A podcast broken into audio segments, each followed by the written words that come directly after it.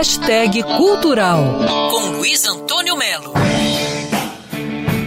Há tempos eu comentei aqui na hashtag cultural a respeito do livro Jimmy Page no Brasil, né? um livro do Leandro Souto Maior, descrevendo em detalhes as passagens estadas e moradas do fundador do Led Zeppelin, uma das maiores bandas da história do rock, que vendeu 300 milhões de álbuns.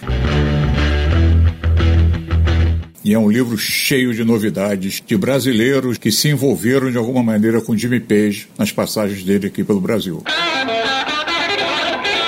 E, acima de tudo, é um livro que mostra que quando nós ouvimos Led Zeppelin, a gente pode ter 80, 60, 50, 14 anos, a emoção é a mesma, porque Jimmy Page, esse bruxo, fez a mistura no caldeirão sonoro que resultou na música do Led Zeppelin, que é completamente diferente de todas as bandas de rock que nós ouvimos. O livro está saindo pela editora Garota FM Books e a Cris Fuscaldo, que é diretora dessa editora, conversou com a gente. Esse livro está muito legal, está muito divertido. O Leandro conversou com um monte de gente da música brasileira, Gilberto Gil, Pepeu Gomes, os músicos dos Titãs. O prefácio é de Ed Mota e o pós-fácio é do Sebastião Reis, para mostrar que o, que o Led Zeppelin atravessou gerações. Então, uma história genial, uma história que não é só de música, é uma história também de solidariedade, de um grande nome do rock mundial que se apaixonou pelo nosso país e nossa, é uma grande memória pra gente, né? Jimmy Page no Brasil, livro do jornalista Leandro Souto Maior. Mais detalhes do site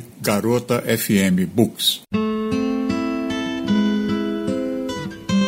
Luiz Antônio Melo para Band News FM. Quer ouvir essa coluna novamente? É só procurar nas plataformas de streaming de áudio. Conheça mais dos podcasts da Band News FM Rio.